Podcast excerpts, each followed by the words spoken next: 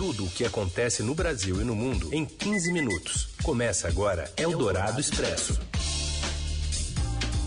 Olá, olá, sejam muito bem-vindos. Está no ar o Eldorado Expresso por aqui. A gente atualiza as informações no meio do seu dia, na hora do seu almoço, muitas vezes, nessa parceria editorial da Rádio Dourado do Estadão. Afinal de contas, a gente é um programa de rádio, mas também é podcast. Então você pode acessar a qualquer momento que você quiser nas plataformas digitais. Eu sou a Carolina Ercolim e esses são os destaques desta segundona, dia 28 de fevereiro. Negociações entre Ucrânia e Rússia começam em Belarus enquanto a guerra entra no quinto dia.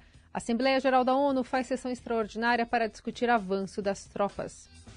Crise climática expõe quase 4 bilhões de pessoas no mundo e terá efeitos piores nas regiões mais pobres, segundo o painel da ONU. E ainda, mesmo com restrições, folhões improvisam e saem às ruas em São Paulo e no Rio. É o Dourado Expresso. Tudo o que acontece no Brasil e no mundo em 15 minutos. As delegações russa e ucraniana iniciaram hoje em Pripyat, na fronteira ucraniano-belorrusso, uma reunião com o objetivo de criar possíveis negociações. O ministro das Relações Exteriores da Bielorrússia, Vladimir Mackey, disse que durante as negociações é possível encontrar maneiras de resolver os problemas. A questão chave das conversações para o lado ucraniano é alcançar um cessar-fogo imediato e a retirada das tropas da Ucrânia. O presidente Volodymyr Zelensky pediu horas antes, em uma mensagem de vídeo na qual se dirige aos soldados russos, para deixarem a Ucrânia e depor as armas. A Rússia afirmou que as negociações não implicam que pare a ofensiva. O país exige como pré-condições que a Rússia se desmilitarize e se desanifique, o que é lido como uma exigência de capitulação completa. E isso não ocorreu agora. As forças de Zelensky começaram a ser armadas pelos países europeus. Para o especialista em assuntos estratégicos e armamentos, Roberto Godoy, colunista da Rádio Dourado, poucos avanços são esperados. O Zelensky está jogando todas as cartas que ele tem nesse momento. É, ele está colocando, tá colocando em xeque é, as posições europeias, ocidentais, é, exatamente porque está vendo que está se esgotando essa notável capacidade de resistência da Ucrânia está se esgotando. Não que ela vá terminar, mas ela vai, a capacidade efetiva de resistência está se esgotando, o equipamento está acabando, uh, a aviação ucraniana foi sucateada, foi destruída, e o, o que o Zelensky está percebendo é que ele tem que ter algum tipo de argumento para se sustentar e para manter o Estado íntegro. Né? E o que um, uma das jogadas mais importantes, ou talvez a mais importante, a carta mais forte, é exatamente essa. Não é nem a OTAN, é entrar na União Europeia, que aí a coisa muda de figura, você passa a ter um país do bloco, do, do, do país do bloco perfeitamente definido é, e é, incluído é, na, na, na, no, debaixo do escudo de proteção, que é além, da, além das questões econômicas podem ser ainda piores do que já são. Né? A gente viu aquela a imagem, no, a imagem fala por si, uh, aquela fila gigantesca de pessoas correndo ao centro bancário de Moscou. Né? Então você tem isso, deve estar se repetindo em todos os lugares, já por causa, como consequência das, das causa, consequência das medidas restritivas impostas ao longo da semana e das quais e que são hoje uma pedra e tanto do sapato do Vladimir Putin, dele pessoalmente e dos dos oligarcas que o apoiam dentro da, dentro da Rússia. Veja, veja o que aconteceu essa madrugada. Vários, dezenas deles, tentaram sair da Rússia fretando aviões de outros países para driblar aquela restrição de que não é possível, eh, os aviões russos não, são, não podem entrar no espaço aéreo dos países da União Europeia. Uhum. Pela quarta noite seguida, os ucranianos conseguiram resistir nesta segunda ao poderio militar russo. O exército invasor tem sido mantido a 30 quilômetros da capital Kiev e com dificuldades de avançar. Outras duas cidades importantes, Kharkiv e Cherniviv, também seguem de pé. O tom beligerante russo escalou desde o final de semana. Mesmo com as conversas já convocadas, o presidente Vladimir Putin lembrou ao mundo que tem o maior arsenal nuclear do planeta. E Belarus espera-se, né, deve se juntar então ao esforço de guerra russo nos próximos dias. O Banco Central russo elevou os juros básicos da economia de 9,5% para 20% para tentar evitar que a sua moeda, o rublo, desmorone perante sanções internacionais num nível jamais visto. Ainda assim, a perda de valor já estava em 30% no fechamento é, do dia. Mais de 500 mil refugiados já deixaram né, a Ucrânia para países vizinhos. Isso é um dado do Alto Comissariado das Nações Unidas para Refugiados, Acnur, desta segunda-feira. Os 193 países membros da ONU participam também hoje em Nova York da sessão emergencial da Assembleia Geral, com o objetivo de votar uma resolução condenando a ofensiva militar russa na Ucrânia. A convocação da sessão de emergência foi aprovada neste domingo pelo Conselho de Segurança, quando 11 países votaram a favor, entre eles o Brasil, Estados Unidos e a França. Segundo o professor de Relações Internacionais da Universidade Estadual do Rio de Janeiro, Paulo Velascos, as sanções já impostas contra a Rússia podem ganhar novo peso a partir da reunião. Então, eh, medidas duras podem ser adotadas por meio dessa resolução. É, não acredito em qualquer tipo de é, sanção do ponto de vista mais militar, né, mas podem ser adotadas sanções né, mais amplas, embargos econômicos, por exemplo, mas por si só, a simples convocação, Carol, da sessão já é algo muito histórico. Então não será mais um ou outro Estado individualmente adotando sanções, não será apenas a União Europeia, né, pode ser a ONU decidindo, por exemplo, acerca de algum embargo contra a Rússia. Né, isso já seria histórico.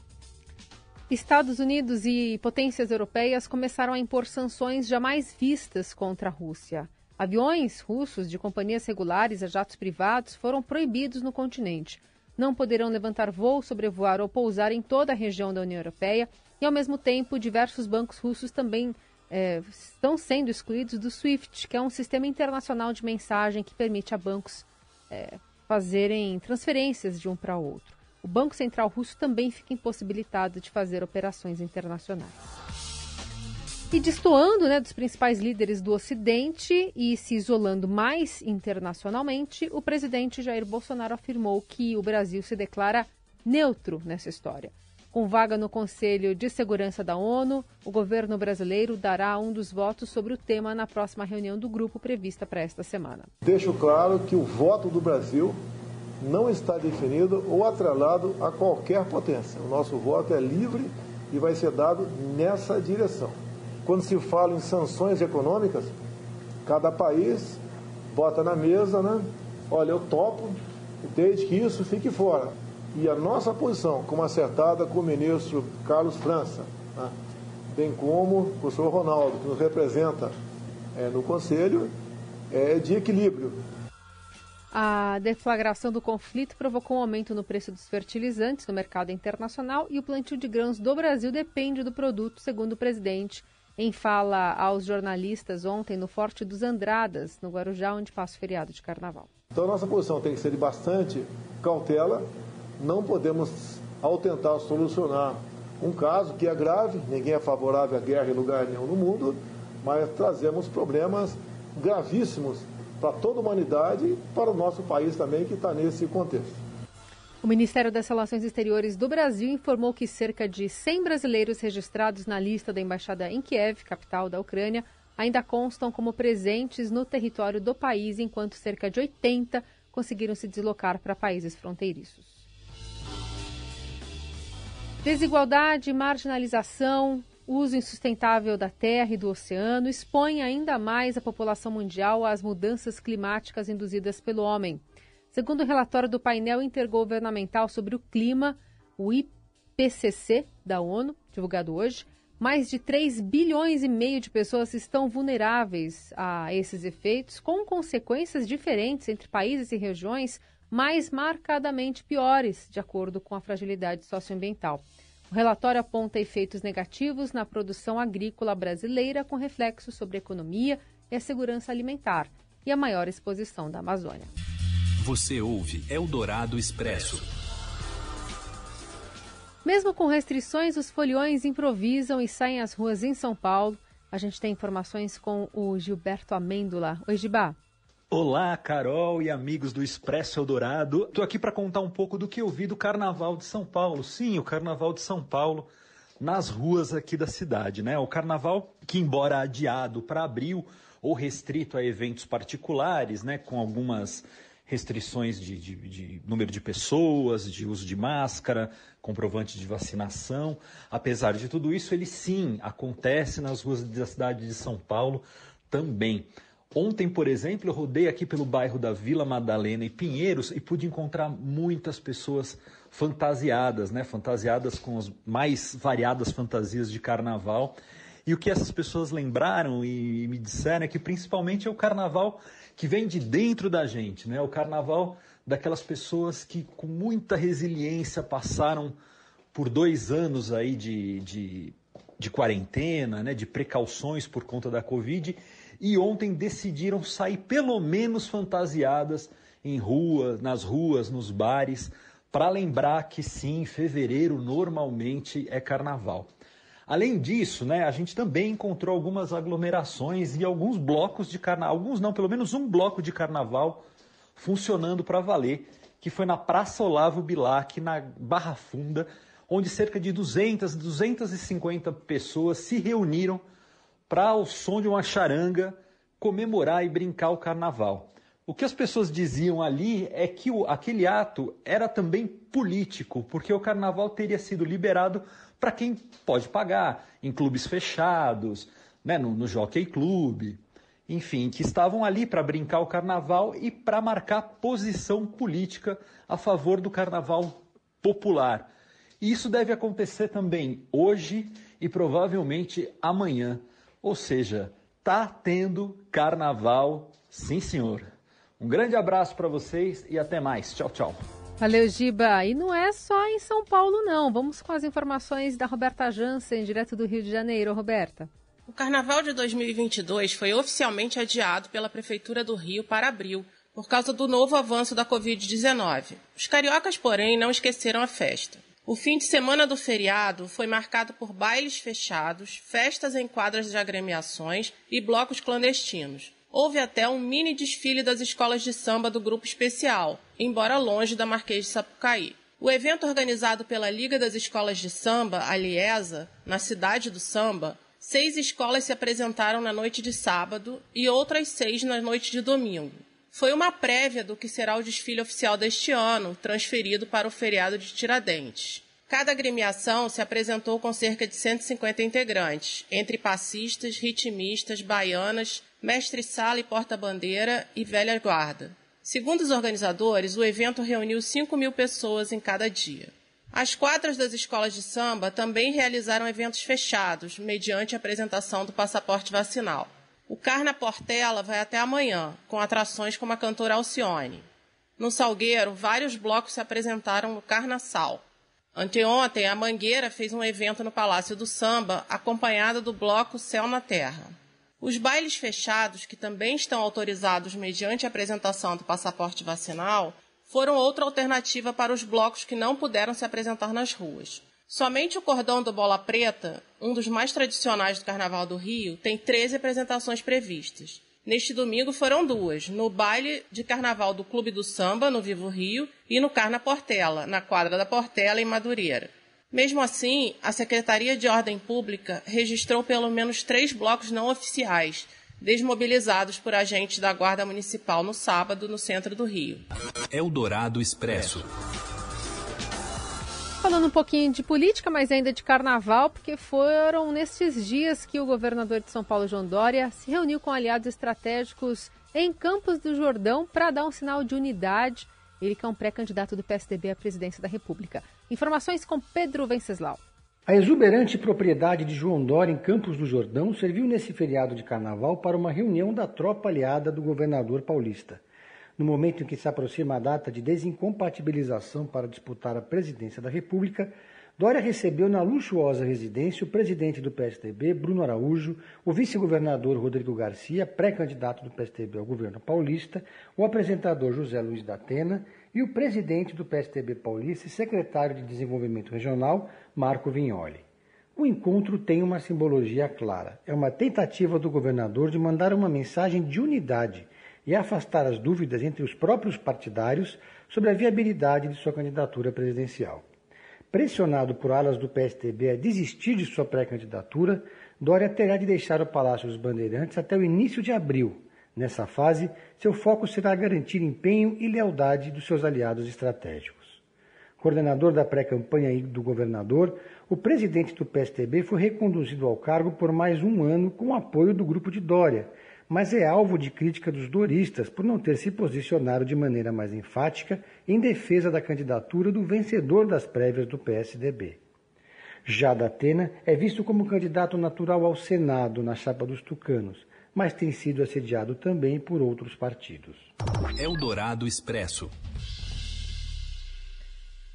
A gente fala agora sobre confusão nos gramados, muita virulência, digamos assim, também no fim de semana no futebol. Fala, Robson Morelli. Olá, amigos. Hoje eu quero falar da confusão que está virando o futebol brasileiro em relação à agressão a jogadores, a clubes, a ônibus de clubes e tudo mais. No fim de semana foi a vez de acontecer em Porto Alegre, num Grenal Internacional e Grêmio jogariam pelo campeonato estadual. O ônibus do Grêmio, quando se dirigia ao estádio do Internacional, foi apedrejado, sofreu uma emboscada eh, e jogadores ficaram feridos. Isso levou a federação do Rio Grande do Sul a cancelar a partida com autorização da direção do Grêmio e também com aval da direção do Internacional. Então, o jogo que era para acontecer não aconteceu porque torcedores emboscaram o ônibus é, do Grêmio. Isso já vinha acontecendo com alguma frequência, o time do Bahia sofreu a mesma coisa, já está virando comum torcedores revoltados com o desempenho do seu time, com o desempenho da diretoria do seu time, partirem para a agressão. E nesta e neste domingo Cássio, goleiro do Corinthians, deu declarações fortes em relação a isso, pediu um basta, está na hora de isto parar e só depende dos clubes de futebol para que isso aconteça é muito difícil controlar o torcedor, eles geralmente não são presos, não são identificados, ninguém sabe é, o CPF deles e a vida continua para o lado da torcida que faz esse tipo de agressão, esse tipo de ameaça, esse tipo de contravenção. Então o futebol tem que tomar decisões rígidas, duras, para que isso acabe, como fez o Grêmio, de não jogar uma partida, um clássico do Rio Grande do Sul pelo campeonato estadual. É isso, gente. Falei. Um abraço a todos. Valeu. Eldorado Expresso.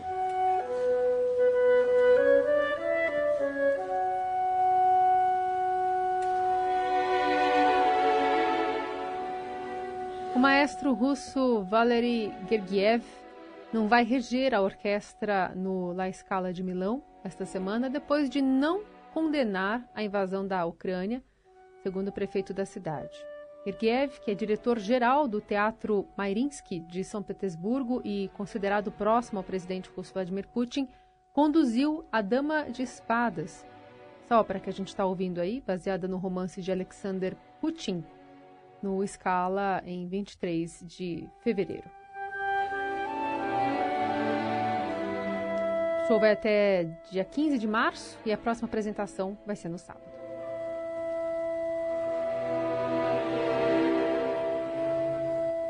E é com o prelúdio de A Dama de Espadas que a gente se despede de você aqui no Eldorado Expresso. Lembrando que a atualização do que está acontecendo em tempo real na Ucrânia, os desdobramentos no cenário internacional, você acompanha nas plataformas digitais do Estadão.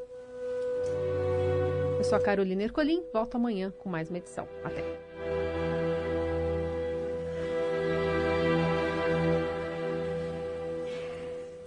Você ouviu Eldorado Expresso tudo o que acontece no Brasil e no mundo em 15 minutos.